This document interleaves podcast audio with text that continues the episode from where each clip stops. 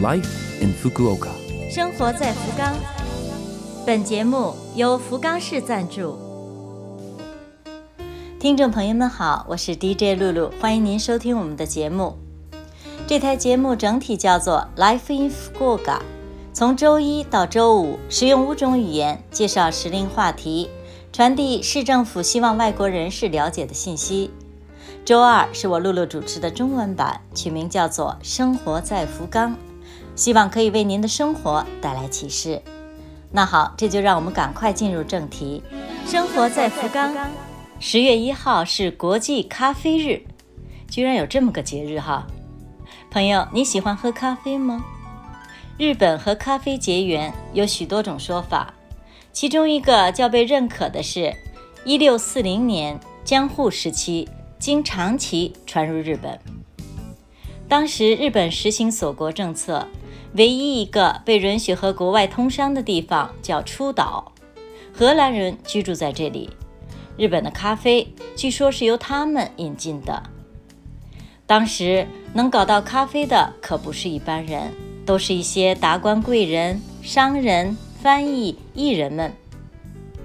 今天就不一样了。咖啡走入了平民百姓家，特别是时常有说咖啡对身体如何如何的好，更是提高了它的知名度。咱们福冈市内有许多家不错的、有特色的咖啡店，听说啊，还有在国际上得过奖的呢。有兴趣的话，可以探访一下。生活在福冈，下面是来自福冈市的讯息。有关新冠病毒感染症疫苗接种通知，福冈市已经为有住民登记满十二岁的居民寄去了新冠病毒感染症疫苗接种通知。首先，请您确认是否收到了福冈市寄去的接种通知。信封里面应该包括接种券和预诊票等。如果没有收到，等一下介绍联系电话，请您电话通知。如果您居住的地方不是居民登记的地方，请首先办理变更手续。收到通知接种之前，一定要事先预约。接种一共两次，中间间隔三或四周。接种的地点有地区的诊所、指定集体接种会场、中央码头邮轮中心。从天神到中央码头邮轮中心。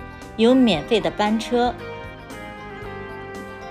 另外，福冈市民医院晚上十点到次日早上八点特别提供深夜接种服务。